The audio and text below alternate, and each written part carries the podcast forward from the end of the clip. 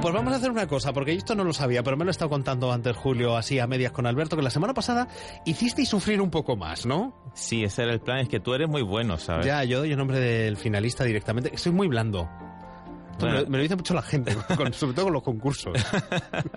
Bueno, porque eres muy buena persona, entonces uno el que lleva el mal adentro como una pequeña semilla. Es eh, exagerado, de verdad. Esto es también un componente literario. Claro, si no somos exagerados los escritores, ¿quién? bueno, pues vamos a ver si buscamos una sintonía apropiada ¿eh? para poder ambientar el relato finalista que se incorpora al listado que hemos ido elaborando a lo largo de todo el año y que ahora mismo Julio procede a leer en cuanto cambiemos este fondo musical. De repente, ráfagas de viento árido se arremolinan en el salón. Sorprendido, me enfrento al avance de caóticas capitanas que chocan de pared en pared por el pasillo hasta alcanzar la fotografía en color sepia colgada en el despacho. Estamos el abuelo y yo en los monegros. Él, disfrazado de vaquero, y yo de indio. Huele a tomillo, romero y manzanilla, como aquella tarde.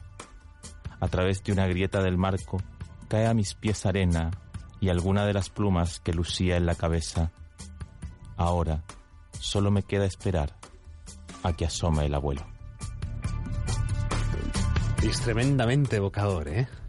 Y es muy ma- mágico, ya Es que estamos mágico, es hoy estamos con las palabras esta esta palabrita que cuando yo llegué aquí a Aragón todo el mundo decía, "Uy, qué mágico." Y yo decía, "Jo- "Uy, qué mágico." Y yo decía, Qué pueblo más maravilloso este, ¿no? Qué ciudad. No, y era de majo, ¿no? Yo no sabía. Pues el cuento se llama Remembranza. Mm. Decimos ya, me dejas dar el nombre Sí, de- claro, por supuesto. del seleccionado David Moreno Sanz. Así que David, si nos estás escuchando, enhorabuena. Vuelves a ser finalista ¿eh? con esta segunda oportunidad. Y qué mejor noticia para él, ¿no? Ya va acumulando cartas, varios haces bajo la manga para enfrentar la finalísima.